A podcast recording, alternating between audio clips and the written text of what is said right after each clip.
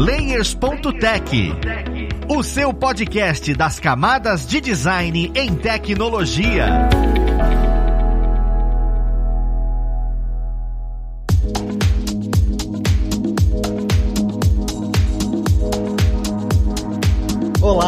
Ouvintes! Eu sou o Luiz Lima, designer e professor aqui da plataforma Lura, e vamos para mais um Layers.tech, o seu podcast das camadas de design e tecnologia. No papo de hoje, nós vamos falar sobre a profissão Product Design. A gente já falou sobre Product Design no iFood e tudo, só que entender o que é essa profissão, o que, que de fato faz, como a gente consegue entrar nessa, nessa profissão, é uma coisa muito interessante e tá muito em voga. Então vamos lá pro papo ver quem vai ajudar a gente nele. Nós temos hoje como convidado o René Amorim, ele que é Product Designer na Raia Drogazil. Seja bem-vindo, René. Opa, obrigado Luiz, agradecer o convite do pessoal. Eu que agradeço, cara, a sua presença. E juntamente com o René, nós temos aqui algumas figurinhas marcadas. Nós temos o André Tardelli, já ouviram falar sobre ele e agora ele que é Product Designer também na Raia Drogazil. Seja bem-vindo, André. Opa, tô muito feliz de estar participando aqui de novo, Luiz. Muito obrigado. É uma felicidade enorme tê-los aqui e, juntamente com o René e com o André, o Matheus Vilaim. Ele que é o nosso instrutor aqui na plataforma, atua muito forte nos conteúdos de UI. Seja bem-vindo, Matheus. Valeu, Luiz. E aí, pessoal? E mais uma vez estou aqui. Eu não estou recebendo cachê para estar tá mais uma vez aqui nesse podcast. Mas tudo bem, eu sou um bom amigo.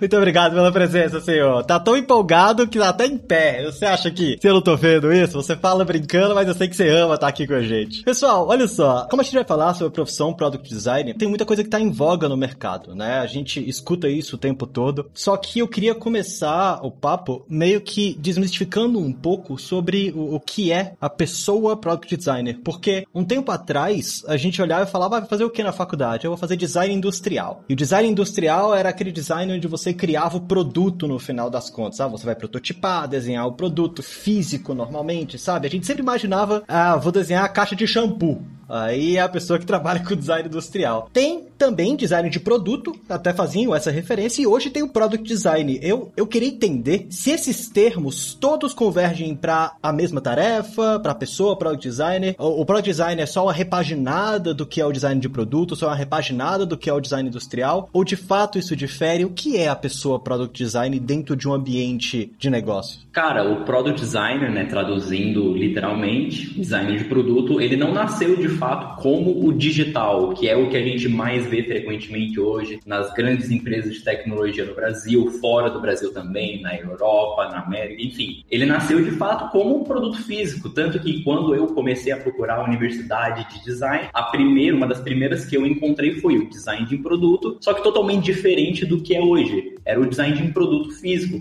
Então, fazer embalagem, trabalhar com materiais físicos, com, com máquinas, era isso que eles tratavam dentro desse curso. E não tinha, dentro da grade, pelo menos há uns cinco anos atrás, quando eu estava procurando isso, não tinha nada de digital lá dentro. Claro que é, porque um pouquinho de Photoshop, essas coisas, programas de design que a galera utiliza normalmente no dia a dia, mas não é o que a gente vê hoje da experiência e da interface que fazem grande parte da, do trabalho dessa pessoa hoje. Eu acho bacana também falar que, por exemplo, a gente tem, quando a gente fala talvez de um, da navegação de um carro ou do cockpit de um avião, a gente tem coisas ali que são físicas, também seriam trabalhadas provavelmente alguma pessoa que trabalha com produto físico, mas que são uma interface, né, de certa forma, não sendo uma interface digital. A gente tem uma disciplina muito recente, que varia muito também de empresa para empresa. Eu acho um pouco complicado a gente trazer aqui uma definição fechada do que é, mas eu enxergo muito o papel do product designer como aquela pessoa que no final das contas entrega um produto, seja a criação de um produto novo, a mudança de um produto existente, ou enfim, a ideia de como um produto deveria funcionar.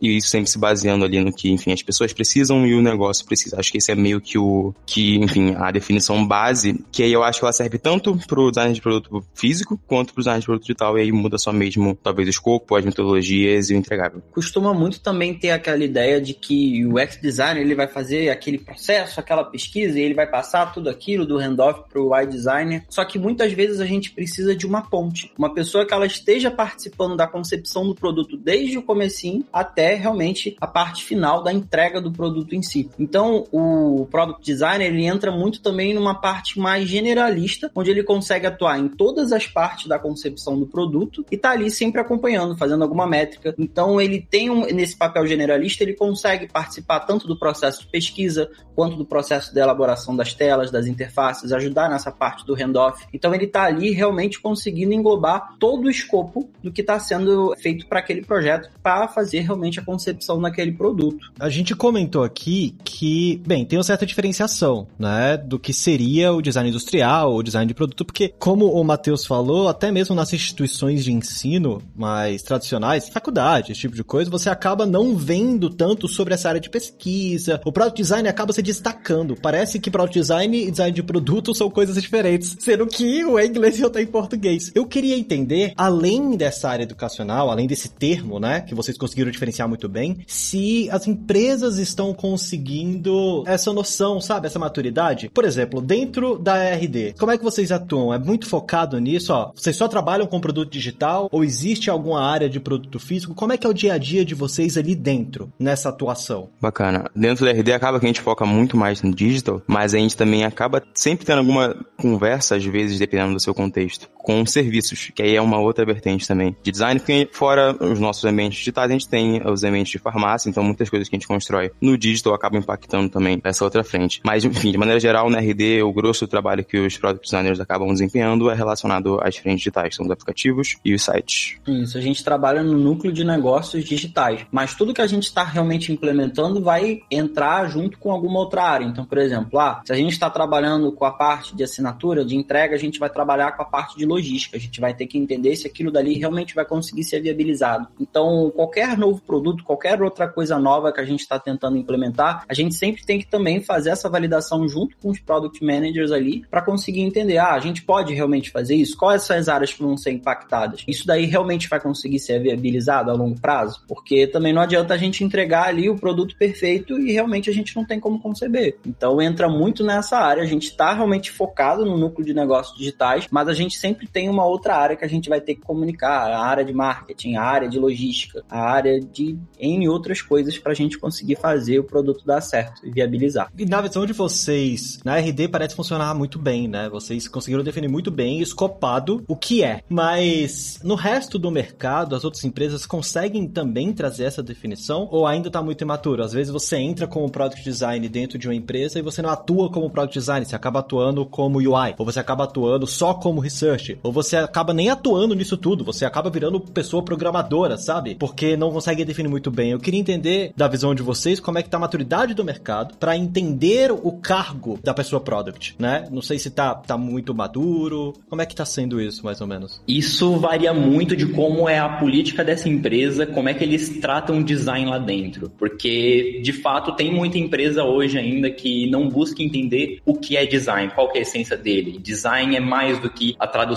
desenho, design é mais do que telinha, é mais do que fazer um visual bonito. Design é muita coisa. Ainda tem muita empresa que diz na vaga, ah, eu preciso de um product designer, mas quando tu vai ler a descrição ou quando tu vai começar a atuar de fato, tu não tá fazendo o product design. Tu tá fazendo experiência interface, ou muitas vezes só faz interface, que é a grande demanda que tem ali dentro, fazer telas, fazer páginas, fazer sites, fluxos navegacionais que eles precisam ali dentro. Muita gente acaba se questionando, ainda mais a pessoas júniores que estão entrando na área agora, migrando, que como está prevalecendo bastante várias áreas, várias vagas para product design, e antes era aparecia bastante com mais frequência UX barra UI, cria muito a confusão de é a mesma coisa? O X barra UI e product design é a mesma coisa? São coisas diferentes? São áreas diferentes? O product design ele engloba o que o UX e o UI design faz, só que ele tem mais coisas, porque o UX, a pessoa que trabalha com experiência e com interface para a pessoa usuária, ele está olhando mais para a experiência do produto. A pessoa que trabalha com product design, ela está olhando para o negócio em si. Então não é só as pessoas utilizando, não é só a experiência, não é só a navegação, não é a, sei lá, patterns, a interface, heurísticas, não, envolve tudo, envolve como o André falou, envolve métricas, envolve olhar para o negócio, ver se tudo aquilo ali funciona, olhar o antes, o durante, o depois, acompanhar todo o time. Tudo isso o Product Designer faz. Também em relação à visão de mercado, eu vejo que tem muita vaga que é assim. UX barra UI Designer requisitos, conhecimento de front-end, HTML, CSS e JavaScript. Então, basicamente, eles querem uma pessoa que consiga pegar tudo aquilo dali em um só. E eu vejo que, principalmente no Brasil, eles preferem muito mais uma pessoa. Isso acho que vale em todas as áreas tecnologia. Então, por exemplo, é, ah, tem um desenvolvedor front e back-end, mas sempre existe muita vaga para parte do cara que é o full stack que mexe com um pouco de tudo. Normalmente eu vejo no mercado, quando foi feito ali um panorama junto com vários UX, a gente foi vendo mais ou menos como é que ficava ali o perfil do, do pessoal, da, das pessoas que eram contratadas, era sempre UX barra UI designer ou design generalista, que eles chamam. E tinha poucas vagas de product design abaixo. Dá para ver que vai haver uma realmente uma conversão dessa visão acima de produto, só que eu acho que ainda o mercado, ele ainda tá querendo realmente uma pessoa que faça pesquisa, que faça tela, e esse termo eu acho que vai começar começar a ir convergindo ali ao longo do tempo, sabe? Entendo perfeitamente e entendo que o mercado vem amadurecendo, né? É, e faz parte do processo. E faz parte também a gente, como pessoa que está procurando uma vaga, entender que muitas vezes você vai direcionar e falar, não é bem isso que se faz, e tentar lutar por esse espaço. Eu fico muito feliz que, por exemplo, dentro da RD você consegue definir muito bem e é isso daí e tal, assim que a gente vai trabalhando. Eu acho isso legal.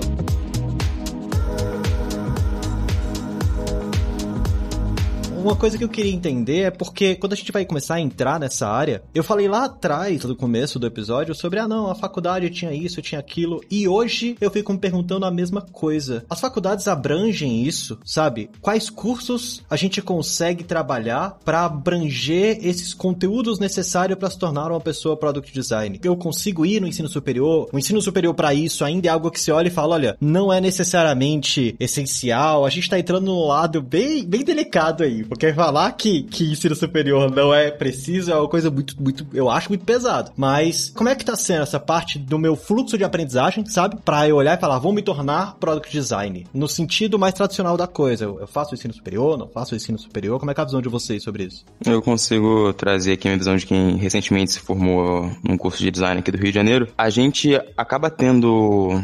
Posso dar o contexto aqui da minha universidade? Eu me formei na Unicarioca e recentemente, nos últimos anos, começou a ter ali uma entrada dos temas de, enfim, que mais envolvem UX e design de produto. Eu também percebo em outras universidades um, um movimento similar de fazerem tanto cursos específicos relacionados ao tema, quanto também de incluírem um tema em, em cursos mais generalistas. Eu só não sei até que nível, porque, enfim, fora a faculdade que eu estudei, eu não, não estive em outras, até que nível o conteúdo ele é atual, enfim, útil para quem está querendo iniciar no mercado. Mas, de toda forma, eu concordo muito que a oportunidade de estar dentro de uma universidade é importante por N motivos, além do enfim, você conseguir os conhecimentos técnicos para poder exercer uma profissão muito específica. Então, o networking que você vai ter, as pessoas que você vai conhecer e, enfim, diversas outras coisas que você aprende que vão colaborar para o seu dia a dia também são importantes. Então, assim, eu conheço gente, gente muito boa que fez faculdade, gente muito boa que também que não fez. Eu acho que, a, a enfim, é importante fazer, mas eu acho que não especificamente para você desenvolver as técnicas e as metodologias específicas do, de ser um product design. No meu caso também, né, eu vim de uma faculdade de um outro curso, eu migrei de carreira então eu vim licença da computação, trabalhando como desenvolvedor para migrar realmente de área até ser um product designer. E hoje eu vejo que, por exemplo, o meu curso quando eu fiz, ele era muito acadêmico, ele era muito técnico, muita matemática envolvida ali. E hoje eu vejo que até essa parte de computação que envolve tecnologias, tem matérias que estão envolvendo, por exemplo, interação humano-computador, está realmente envolvendo experiência do usuário, está envolvendo a parte de soft skills e carreira. Eu já fui chamado para conseguir falar ali sobre carreira e soft skills para alunos de computação, eu consigo ver que realmente o mercado também está se ajustando para conseguir justamente conseguir acoplar essa ideia de você ter soft skills, de você ter conhecimento de empreendedorismo, de carreira. Eu acho que isso vai até é, muito além dos cursos que são só para product design, só dos cursos de design. Mas está havendo um movimento, tanto para computação, engenharia, sistemas de informação, que realmente está começando a vestir essa camisa da, da ideia da experiência em si. E também ver como que você consegue se comunicar, como que você consegue colaborar. Porque uma das maiores soft skills necessárias que a gente também precisa é justamente essa parte de ser colaborativo, de ser comunicativo, de conseguir alinhar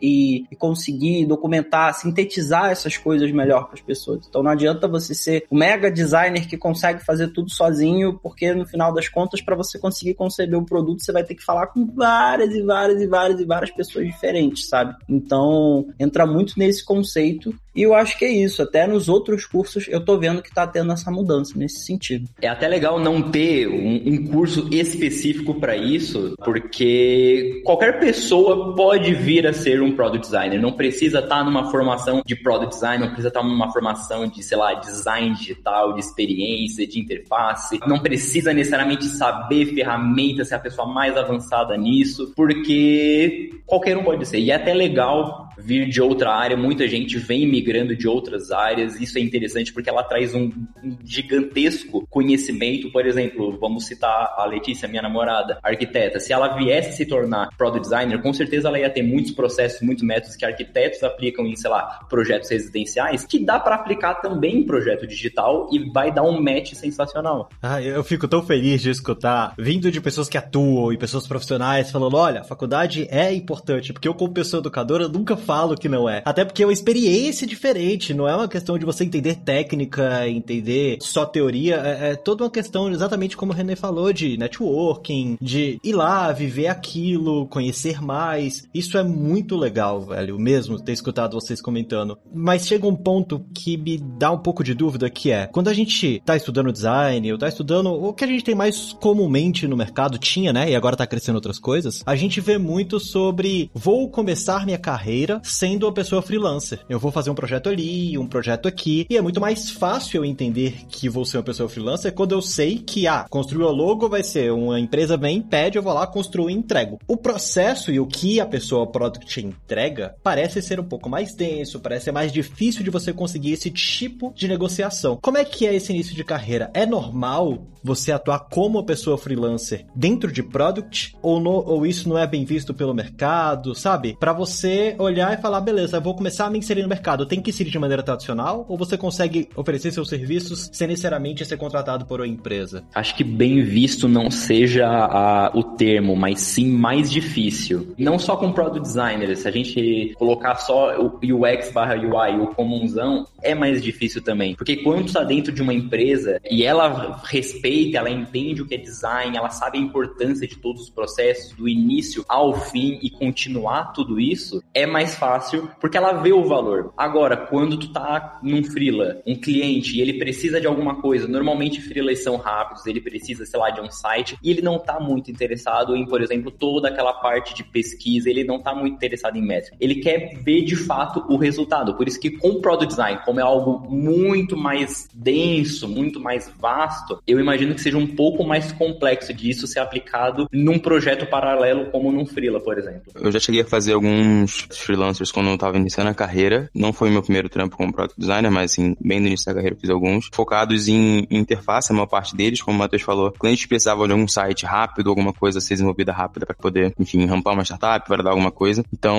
existe espaço, mas eu não acho que uma pessoa júnior que entrar na carreira agora vai conseguir um projeto de fila com escopo de product design completo, onde ele vai fazer pesquisa, enfim, atuar dentro do negócio, porque normalmente quando uma empresa acaba contratando alguém externo para fazer esse tipo de trabalho, são consultorias maiores ou profissionais que já têm uma relevância um pouco maior no mercado.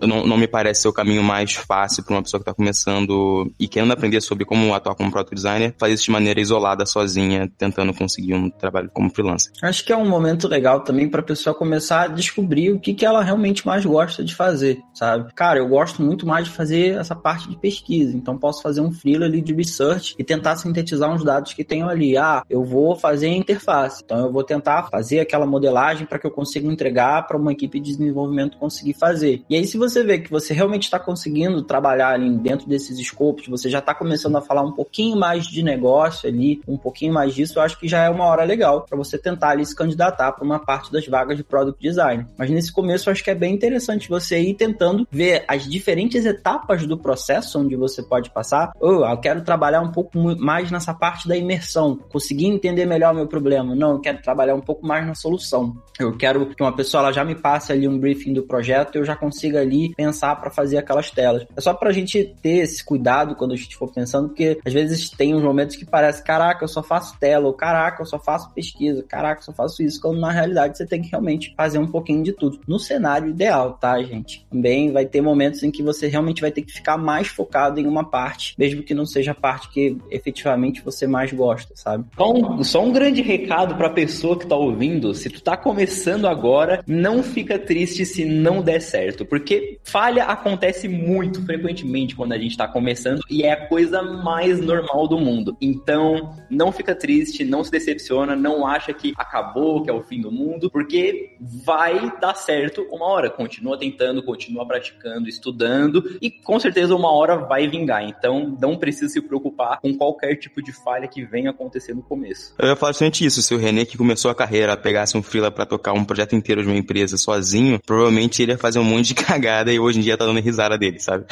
é, é o mantra da vida, né? A resiliência é uma coisa importante, principalmente nesse segmento.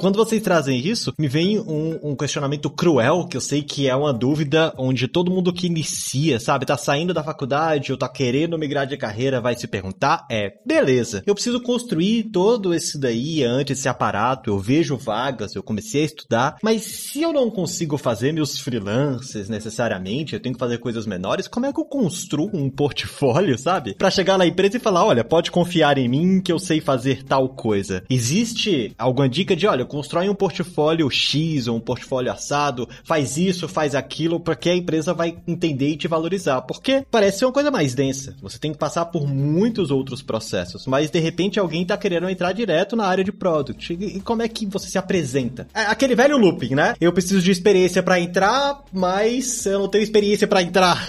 e aí eu fico naquela coisa eterna. É, é, é tão complicado no quesito de product por ser uma coisa mais densa. Como é que vocês veriam isso? Como é que foi para vocês? Eu já acho bem útil se a pessoa tiver projetos pessoais e coisas que ela tocou por conta própria, documentado para poder compartilhar. Mas o que eu acho que é mais interessante e que agrega bastante valor é quando a pessoa tem algum case, alguma coisa relacionada a uma empresa de verdade. Seja ela tendo feito de graça ou por um valor muito baixo para algum cliente que ela conseguiu arrumar, a padaria da esquina, enfim, qualquer coisa assim. Porque isso acaba denotando muito quanto a pessoa consegue lidar para além do. Acho que foi o Matheus que comentou sobre isso, para além do, do contato com usuários e, enfim, interface também sobre o negócio e como ela consegue negociar com, com o cliente. Você consegue correr atrás de algum projeto, de alguma pessoa, alguma empresa de alguma pessoa que está iniciando e talvez precise de alguma ajuda. Pode ser, enfim, fazer às vezes até de graça um primeiro projeto para poder ter um case e compartilhar com outras pessoas para conseguir trabalhos futuros pode ser bem útil. Cara, de fato, um case com uma empresa que existe de verdade, ela dá muito mais crédito, dá muito mais valor para a pessoa que tá olhando o teu portfólio, porque aquilo ali realmente existiu, tu realmente conversou com pessoas que elas estavam de fato tendo algum problema e tu queria trabalhar numa, numa solução para sanar qualquer tipo de necessidade. E aí fazer todo aquele processo que a gente comentou do Product Design. Lá do começo,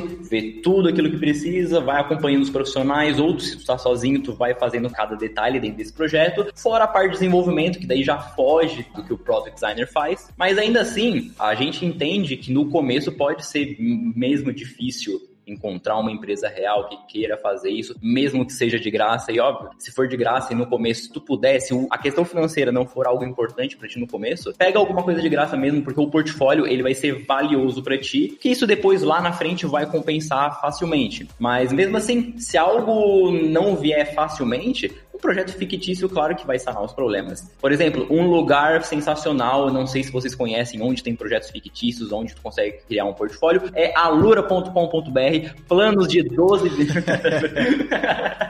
Mas não, é, cortando a brincadeira, na Alura, de fato, é um lugar onde tu vai conseguir pegar todas as skills, e quando eu digo de skills, eu não tô falando só hard skill, não tô falando só ferramenta, tô falando soft skill, que é o que o, o product designer ele tem muito em abundância. Então, tu vai conseguir fazer, aprender tudo aquilo que o profissional é do início ao fim, passo a passo, e ainda gerar um portfólio legal que tu pode colocar, sei lá, no teu Notion, no teu Behance, compartilhar no LinkedIn, e aí mostrar tudo aquilo que a galera quer ver, que o líder de uma vaga quer ver, que um recrutador quer ver, que é as métricas, ele quer ver a solução, quer ver a necessidade aparecendo, sendo resolvido, é isso que eles querem ver. Eu acho que nessa sessão dessa parte do case fictício, né, o que seria mais legal se você realmente estiver pegando um case para começar, para conseguir fazer aquele seu plano de estudo, acho que a primeira parte é você conseguir sintetizar bem o problema e a solução. Você consegue estruturar, por exemplo, você utiliza ali design thinking ou você usa o double diamond para separar quais foram as etapas e quais foram as tarefas que você fez dentro daquilo dali. Você é, fez uma imersão sobre aquele problema, você conseguiu definir quais seriam os itens da solução, você fez aquela viabilização. E eu acho que a cereja do bolo, a pitada de cases que eu já vi, que realmente trazem essa pegada de product design, é quando essa pessoa ela se comunica com pessoas de diferentes áreas. Então, a pessoa ali que começou a fazer aquele case falou com uma pessoa de BI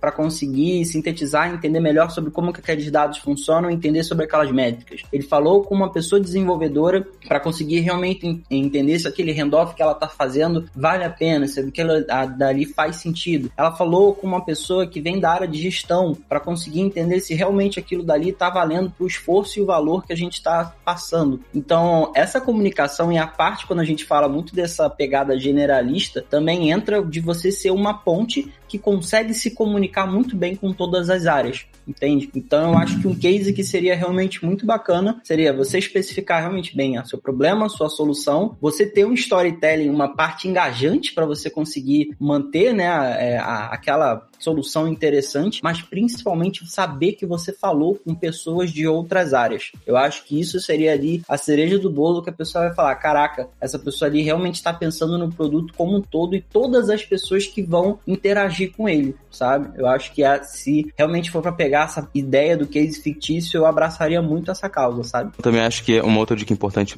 falando sobre a construção mesmo do, do seu portfólio, é que muitas vezes, quem, uma parte do tempo, na verdade, quem vai estar tá avaliando ele é uma pessoa que já é designer, provavelmente vai ser um lead designer, um designer sênior. Então, assim, não precisa explicar o processo de design para essa pessoa. Ela sabe como é que funciona. Foca em contar, como o André acabou de falar, a sua história, por que estão fazendo isso, quais foram os problemas e como você resolveu eles. Basicamente, é muito mais interessante para quem tá lendo acompanhar o que, que você fez. Ah, perfeito. Eu acho maravilhoso escutar de vocês, entender um pouco mais quais caminhos a gente pode seguir. E maravilhoso ver quando a pessoa ama o lugar que trabalha, né? Que vem, fala sobre aquilo, como o Matheus. É muito bom.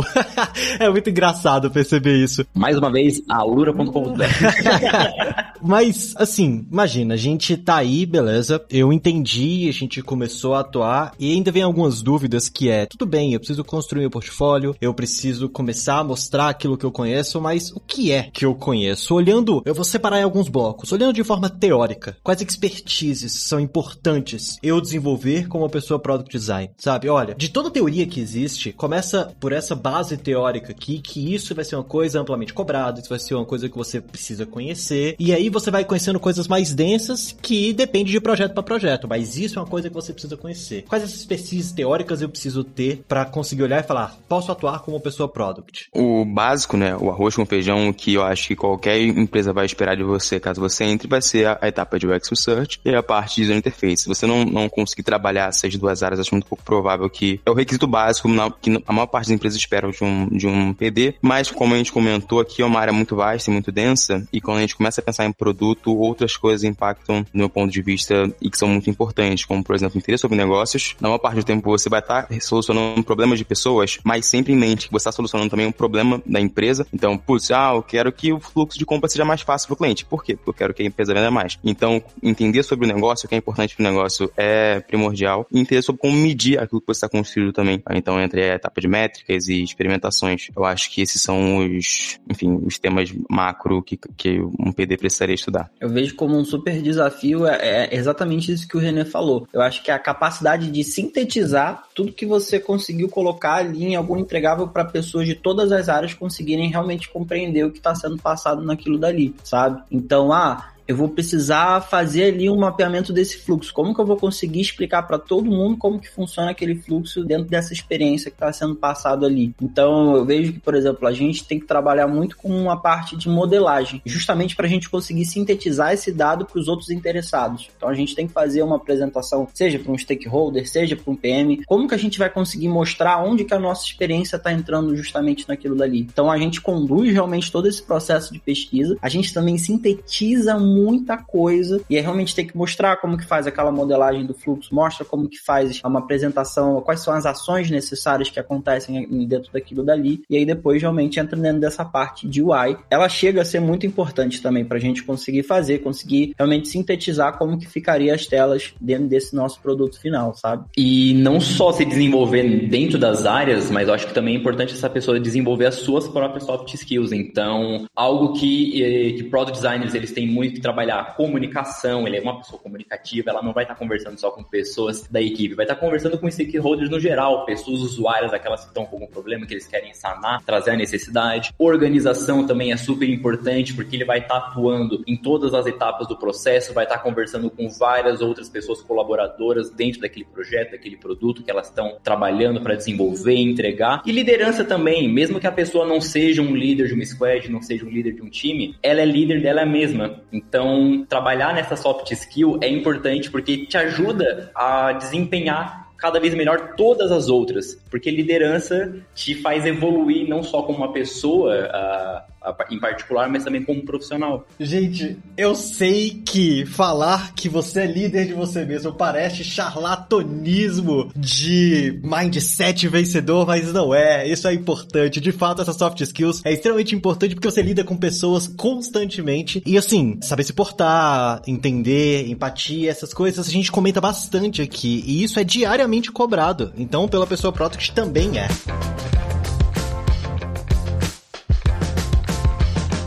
E a gente tá falando aqui da parte teórica.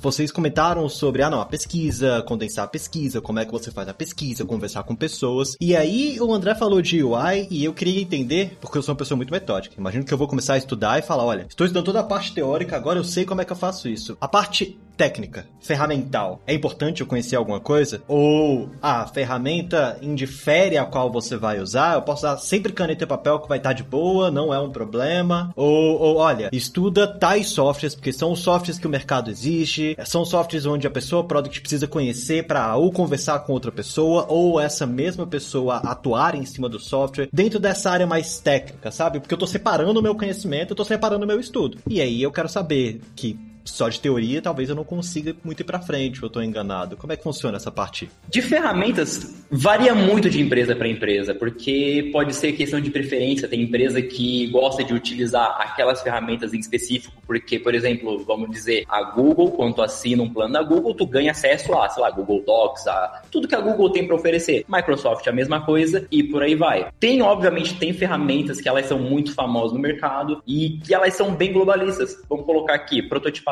O Figma é hoje, pelo menos na data de publicação, gravação desse podcast, é o programa de prototipagem mais utilizado no mundo. Não significa necessariamente que é o melhor, mas é o mais utilizado. Para organização, Notion, galera pode utilizar bastante o Google Docs, mas o Notion eu gosto bastante dele também, o Miro. Agora entra também o FigJam, que veio, né? O, o próprio Miro nativo do Figma. que mais que a gente pode citar? O Trello, outras plataformas que trabalham com Kanban para poder fazer organização de tarefas, a semelhante a, sei lá, Azure ou, ou algo do tipo. Enfim, são plataformas que elas usam bastante. E, mas claro, não precisa, ah, eu tenho que saber utilizar cada uma delas de todas as categorias, de todo. Não, não, não precisa. Eu defendo bastante isso quando tu pega um software que tem vários deles de várias marcas diferentes. A partir do momento que tu aprende um, usar todos os outros fica muito mais fácil, porque eles são basicamente a mesma coisa. Só vai mudar a nomenclatura, vai mudar atalho, vai mudar a posição, vai mudar o visual, mas de resto, funcionalidade é a mesma coisa. Todos eles executam as mesmas funções e sozinho eles não vão fazer nada. Tudo vai depender de quem está sentado na frente do computador mexendo.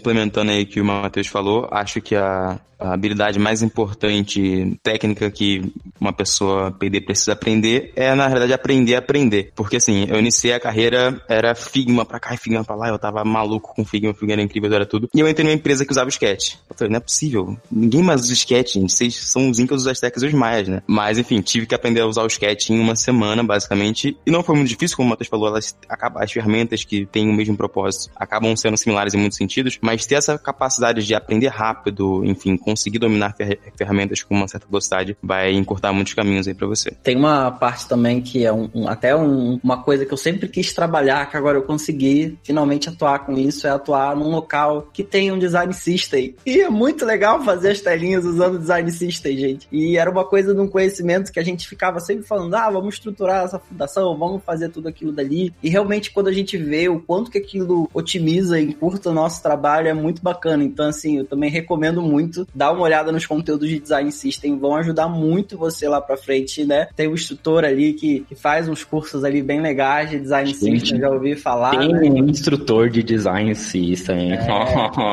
e é muito bacana, sabe? Realmente conseguir aplicar e ver esses conceitos novos que estão ali surgindo e ver uma parte, poxa, já tem os componentes, já tem toda a estrutura e facilita muito a vida. E eu recomendo também nessa parte, quando você for fazer a sua imersão nessa parte técnica, também dar uma olhada nesse assunto, sabe? Ainda mais quando você for começar a trabalhar com essa parte de UI, é muito, muito bacana. Eu só queria fazer um, um pequeno adendo aqui sobre, sobre UI especificamente. Estudem bastante materiais que outras empresas grandes fazem, como por exemplo, Material, Human Interface Guidelines da Apple, enfim, todos esses materiais, design systems, como essas empresas trabalham componentes e quais são as, as definições e boas práticas que elas já usam hoje em dia, isso vai fazer você encurtar muitos passos quando você estiver aprendendo, por exemplo, desenhar interfaces. É, o famigerado apoio sobre ombros de gigantes, pessoas. Isso é importante.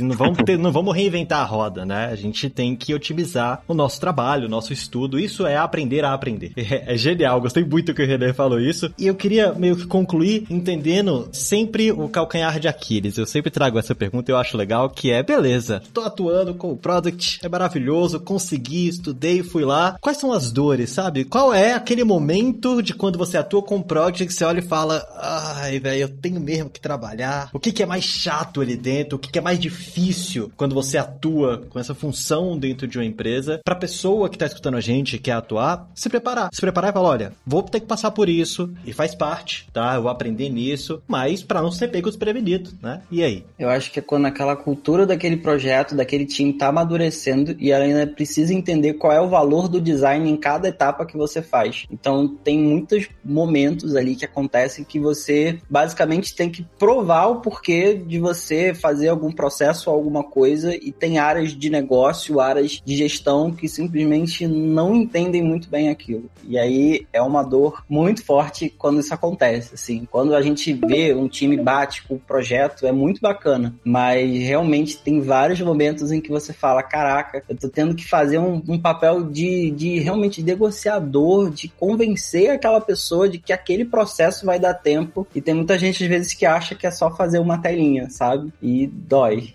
dói bastante. Além de ter que lidar com as pessoas, e que, enfim, é uma dor na maior parte das empresas que ainda estão aprendendo a lidar com design, dois fatores importantes são que, primeiro, normalmente você, como product designer, vai estar resolvendo problemas difíceis. Então, dificilmente vai ser um, uma coisa óbvia, que a resposta é fácil e que, enfim, é tranquilo de ser construído. Provavelmente você vai dar muitas voltas, ter que falar com muita gente, repensar muita coisa até chegar numa solução que, enfim, que traga os resultados esperados. E o segundo ponto é que raramente vai ter alguém para te falar, olha, faz isso agora. Então, mesmo quando, eu lembro mesmo quando eu era júnior, eu tinha que saber, como acho que o Matheus falou, seja, seja líder de você mesmo, eu tinha que saber me liderar e, e direcionar como eu ia tocar meu projeto, qual é o seu caminho que eu ia ter até encontrar alguma solução. Então, essas duas coisas, assim, são problemas difíceis e raramente você vai ter alguém te puxando na mãozinha pra onde você deve seguir. Eu tive que parar para entender qual era o meu processo para que eu conseguisse fazer as coisas. Eu falava, cara, o que eu faço? Então, eu cheguei num processo que era eu dando aula para mim mesmo. Então, eu ficava reclamando de um lado e eu ficava fingindo que eu estava dando aula, falando quais eram as soluções do outro. Foi a única forma que eu consegui encontrar para fazer funcionar. Eu acho que ninguém conseguiria dizer qual é o seu processo, o que, que você tem que fazer. Então, é realmente é. é Porque assim, no fim não existe um processo, não existe uma linha única, né? É, é uma, receita, é uma receita de bolo e você vai ter que trocar os ingredientes o tempo todo, senão fica chato e o bolo não vai funcionar. Sei lá. Ah, perfeito, pessoal. É muito legal entender isso, entender suas dores, entender as dores para quem já fez isso e trabalha com product passam. É, ajuda muito quem tá escutando o episódio, eu tenho certeza.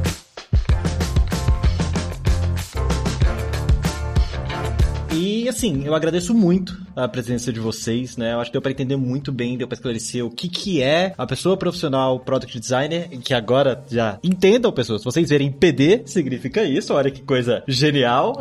e eu queria abrir esse espaço para quem tá escutando a gente consiga acompanhar vocês, ver um pouco do portfólio de vocês, do que vocês vêm atuando. Então, Renê, para quem quiser acompanhar e, te achar nas redes sociais, onde é que eles conseguem te achar? Meu TikTok de dancinha é, não, brincadeira. Vocês conseguem me acompanhar no no LinkedIn, é barra René Amorim. E também vocês acham todo o resto do René uh, com esse mesmo nome, René Amorim. Ah, perfeito, René. Vocês, ele falou que é brincadeira, mas vocês procurarem lá, vai ter ele fazendo a dancinha, duvidado. Vai ter dançando, vai ser a garota. André, pra quem quiser te acompanhar, ver um pouco dos seus projetos, conversar com você, Venham pro LinkedIn também, gente. André Tardelli, acho que o Luiz vai colocar ali dentro, da, dentro do sitezinho do Leis. Podem entrar em contato comigo, precisarem tirar dúvida, quiserem saber alguma outra coisa, podem contar comigo em todo o processo que precisarem. Perfeito, muito obrigado, André. E Matheus, para quem quiser acompanhar exatamente o que você vem criando, os seus projetos, onde é que as pessoas conseguem te achar? Gente, o meu meio de comunicação principal ultimamente vem sendo o Twitter, então arroba Matheus Velain sem H, dois L's e N no final, muito importante isso, Matheus sem H. Mas vocês podem encontrar todas as minhas redes sociais, tudo termina com barra, arroba Matheus.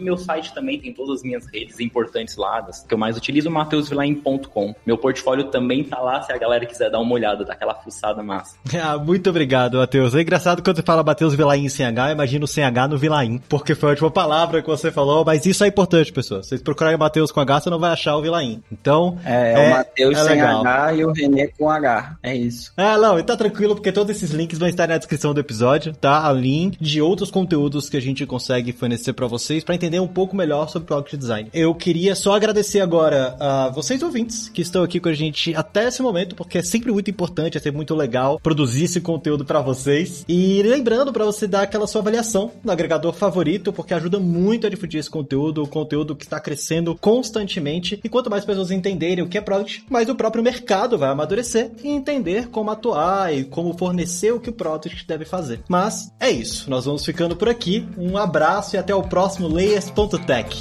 Fui!